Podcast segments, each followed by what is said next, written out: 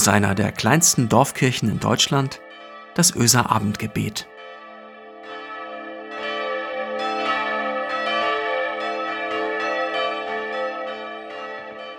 Einen schönen guten Abend. Herzlich willkommen zum Öser Abendgebet. Ich bin Marco Müller, Pastor der Kirchengemeinde in Öse. Es war eine Zeit der Höhen und der Tiefen.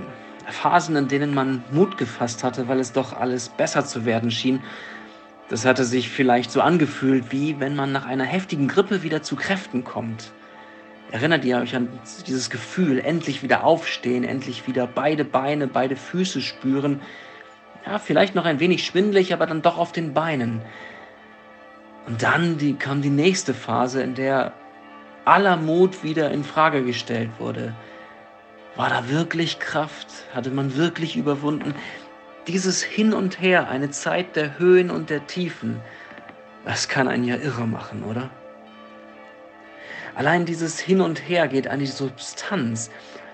Es war eine Zeit der Höhen und der Tiefen.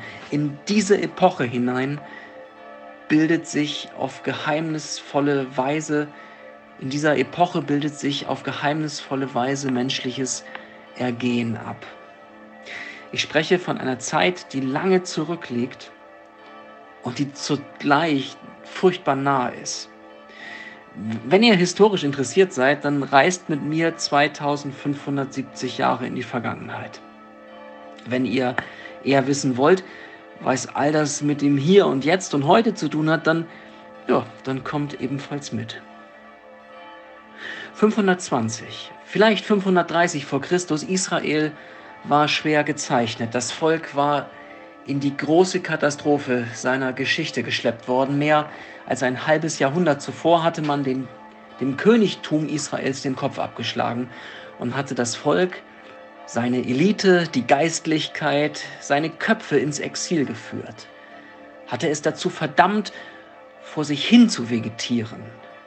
Babylon hatte das Heiligtum zerstört, also den Tempel in Jerusalem, und auf diese Weise zynisch die Frage gestellt, tja, und wo ist er jetzt, euer Gott?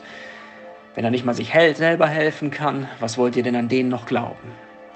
Das alles war geschehen 587.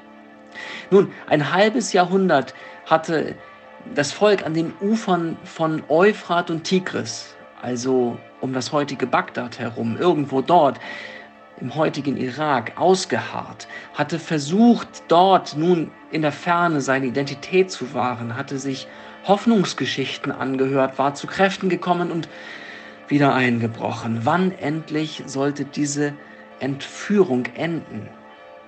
520, 530? Irgendwann in dieser Zeit lösten sich die Stricke. Und aus den Gebundenen wurden die Freien zumindest die, die man wieder nach Hause ziehen ließ. Tröstet, tröstet mein Volk, rief der Herr, und alle Täler sollen erhöht und alle Berge und Hügel erniedrigt werden. Ein Wechselbad der Gefühle, denn die Geschlagenen zogen dann tatsächlich heim ins eigene Land, zurück nach Jerusalem, quer durch Syrien, aber es war eben nicht völlig unbeschwerte Zeit, die sie erwartete. Sie erwarteten Trümmer, die rauchenden Ruinen von vor 60 Jahren, zerstört der Tempel von Jerusalem, geschleift die Paläste, das war es, was sie erwartete. Und das Gefühl, wieder zu Kräften gekommen zu sein, es wich wieder und wieder dem Schwindel der auf die Beine gekommenen, diesem Schwindel.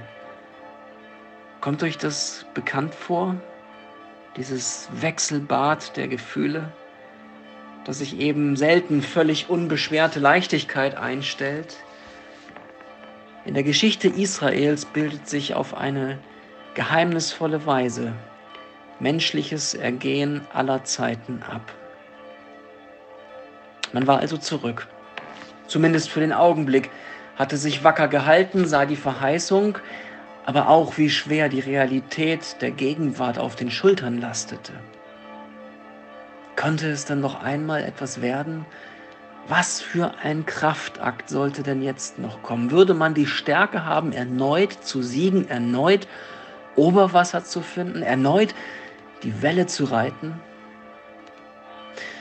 Mache dich auf, werde Licht, denn dein Licht kommt und die Herrlichkeit des Herrn strahlt auf über dir, sagt ein Prophet den Zweifelnden seiner Zeit. Sein Name Trito, so nenne ich ihn jetzt mal, der Dritte oder die Dritten, jedenfalls der Dritte im Bunde derer, die am Jesaja-Buch mitschrieben und von ihm auch jetzt eben das Wort, das dem heutigen Tag dem vorletzten des Jahres, dieses denkwürdigen Jahres 2020 zugelost wurde.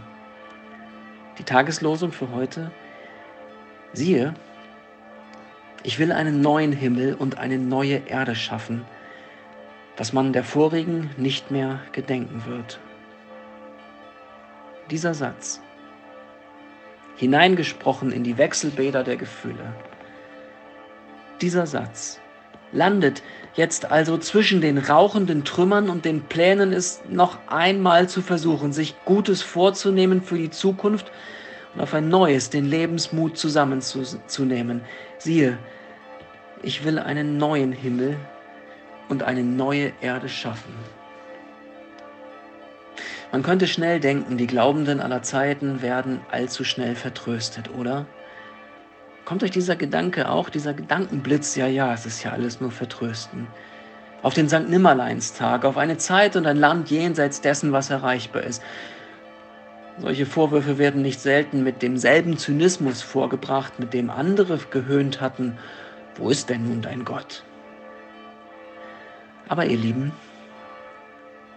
lasst euch eines sagen, ihr Badenden in den Wechselbädern der Gefühle, auf den neuen Himmel und die neue Erde zu hoffen, nein, das ist kein Vertrost, kein Vertrost auf etwas Unerreichbares.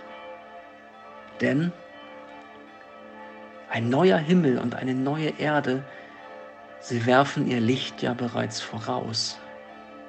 Siehst du das? Ein neuer Himmel und eine neue Erde machen, dass ich meine beiden Füße fest auf den Boden stellen kann. Die Knie, die mögen noch ein wenig wackelig sich anfühlen, aber ich stehe. Und du auch. Und im Hier und im Jetzt geben diese Bilder mir Kraft für mein Heute. Mut für mein Morgen. Stärke fürs Jetzt. Ich gehe nicht ins Ungewisse, auch nicht in ein ungewisses neues Jahr. Was immer kommen mag, ein neuer Himmel und eine neue Erde lassen ihren Schein in meine Gegenwart leuchten. Und tatsächlich schaue ich auf die Mauern meiner Kammer, ich sehe da die Reflexionen. Tatsächlich funkelt es hier und da und tatsächlich erinnert mich das daran, dass ich auf wankendem Boden nicht allein stehe. Nicht einen Tag im alten Jahr und auch nicht in dem, was kommt. Lasst uns beten, miteinander und füreinander. Vater im Himmel, so vieles, was wir dieser Tage verarbeiten müssen.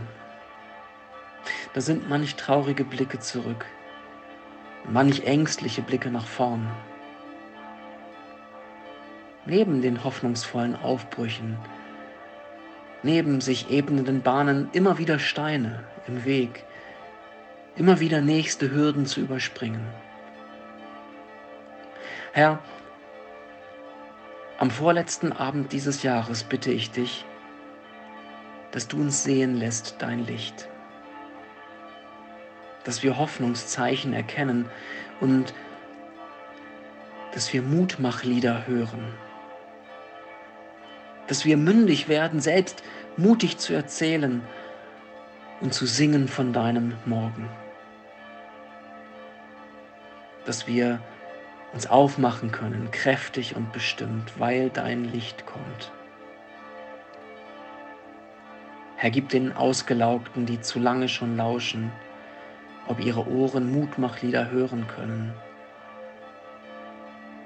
Gib Ausdauer den Müden, Kraft den Niedergeschlagenen. Trost den Traurigen. Am Ende dieses turbulenten Jahres bitten wir für alle, die dieses Jahr stark mitgenommen hat, körperlich und psychisch, hinsichtlich ihrer Zuversicht und in Fragen ihres Glaubens. Und wir beten zu dir, dein Reich komme dein Wille geschehe, wie im Himmel, so auf Erden. Es segne euch Gott, der Allmächtige und Barmherzige, der jeden Morgen seine Sonne aufgehen lässt über dieser Welt, der uns frei macht von Sorge und Angst, weil er für uns sorgt und unseren Raum weit macht, der uns belebt mit Licht und Wärme und seiner Liebe. Amen.